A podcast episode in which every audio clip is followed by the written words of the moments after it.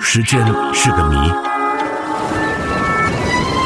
在他的巨浪里，有些歌热潮退却就随风而逝，有些人大浪淘沙还历久弥新。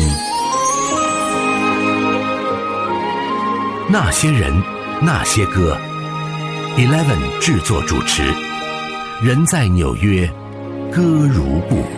那些人，那些歌，又在同一时间跟你见面了。我是 Eleven，你好吗？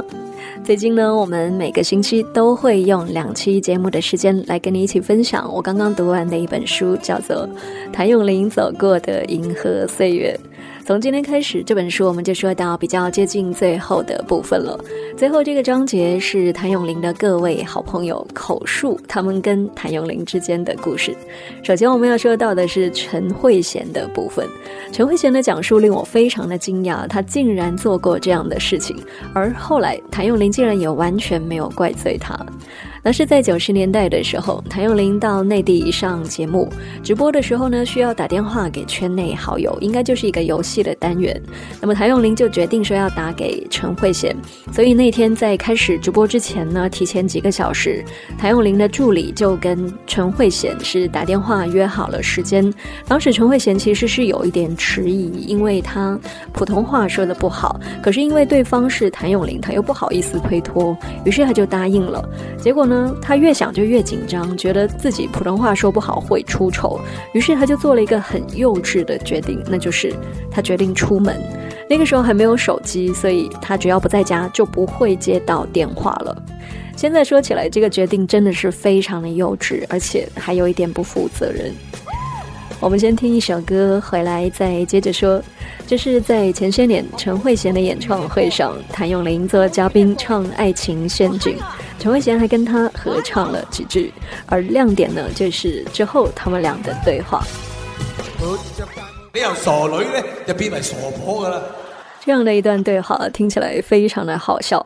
两个人先是互相的寒暄，谢谢。那谭咏麟呢，就接着刚刚的那首歌，跟陈慧娴开玩笑说：“你一直都是遇到爱情的陷阱，希望你不要再遇到陷阱了，不然的话，你就要从傻女变成傻婆。”你要逗喺下边，嗌佢饮茶咯。嗯，那这一段听得出来，陈慧娴她一直想要打断谭咏麟的话，她就说：“校长，校长，我爸爸在台下。”因为有时候呢，像子女他们可能还是会不好意思跟家里人说到爱情方面的问题，尤其是如果一段关系后来没有发展下去的话。那谭咏麟他一听到陈慧娴说爸爸在台下，他就马上说：“很好啊，那我带他去喝茶吧，反正我经常跟他喝茶的。”后来呢，陈慧娴就说到，很谢谢校长来当嘉宾，尤其是前一天谭咏麟还在广州开唱，第二天又要去佛山，中间一天的时间也愿意抽空跑一趟香港，所以他非常的谢谢校长，然后继续夸赞校长依旧很帅。之后陈慧娴就下台去换衣服了。过后再出场，他唱起了《傻女》，唱完之后还再一次提起了谭咏麟，说他傻女变傻婆这个笑点。这我又再读对，佢提醒我已经系傻婆嚟噶咯。音乐类的书籍是他的最爱，哪些人，哪些歌，音乐图书馆。那些人，那些歌，音乐图书馆。如果你喜欢这个单元，非常的欢迎你留言给我，微信公众号或者是微博搜索“听见 Eleven” 都可以找到我。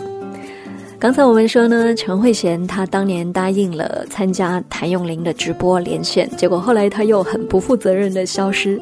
之后呢，没有人再来骂陈慧娴，甚至也没有人跟她提起过这个事情。可是这个事情，她就一直非常的内疚，放在心上很多年。那他又。不太好意思找谭咏麟去说，直到很多很多年之后，某一次就趁着庆功宴，就喝了点酒，带着一些醉意呢，就提起勇气。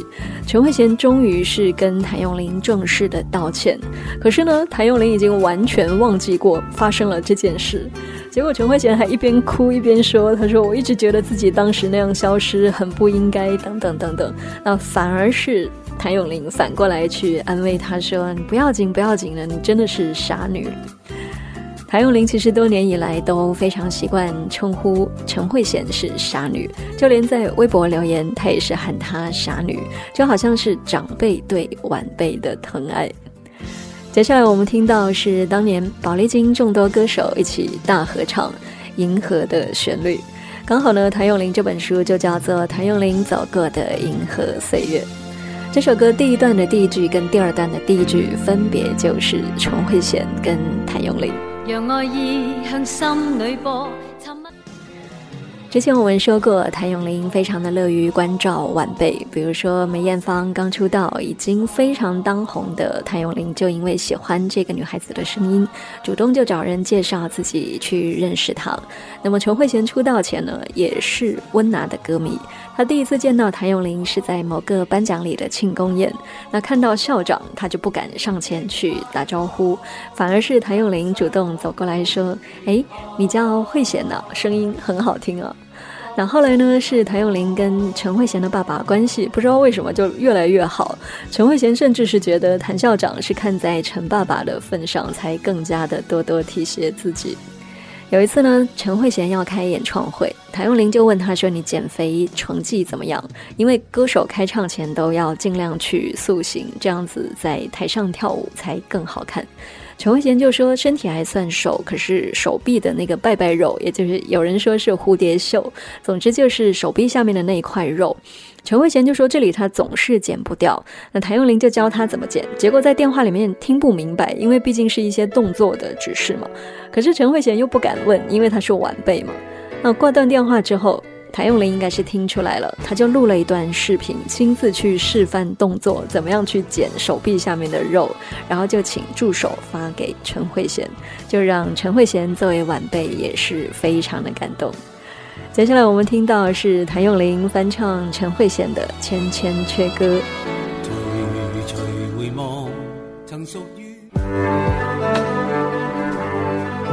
音乐类的书籍是他的最爱。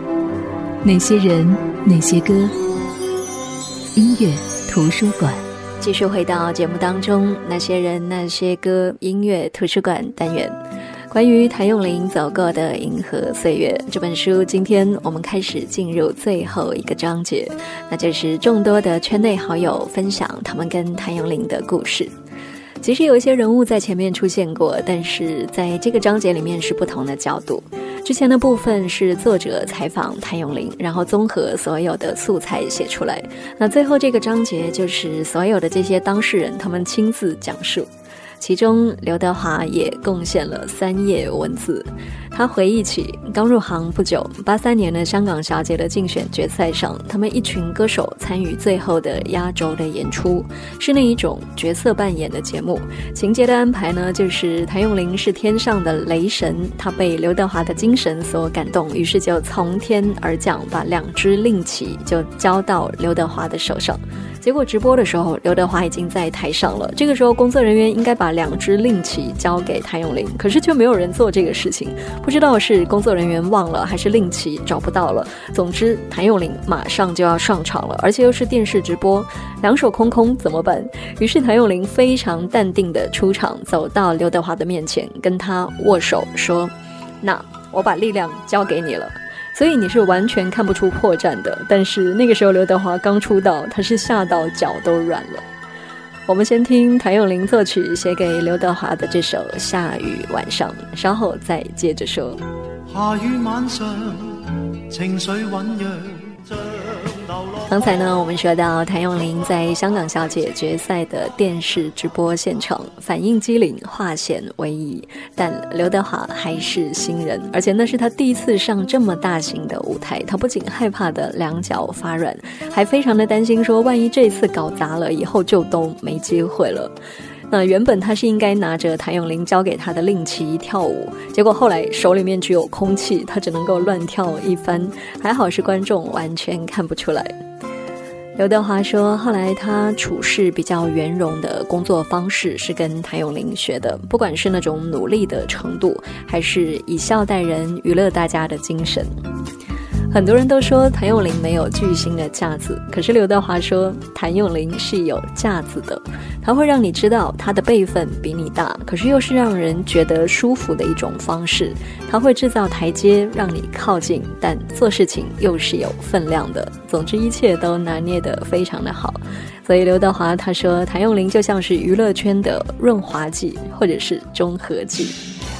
他们俩除了互相翻唱对方的作品，也在演唱会上互相做嘉宾。可惜呢，我没有能够找到演唱会的录音。接下来这首歌《捕风的汉子》是在某一次走林佑里的演唱会上，刘德华上台，他们曾经在台上合唱的一首歌曲。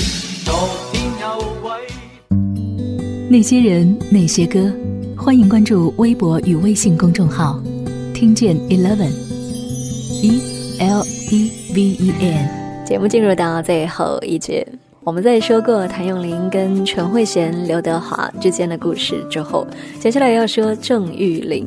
我还蛮惊讶的，竟然在这本书，也就是谭咏麟走过的银河岁月，在这本书的最后一章，看到一些令我惊讶的名词出现，其中一位就是郑裕玲。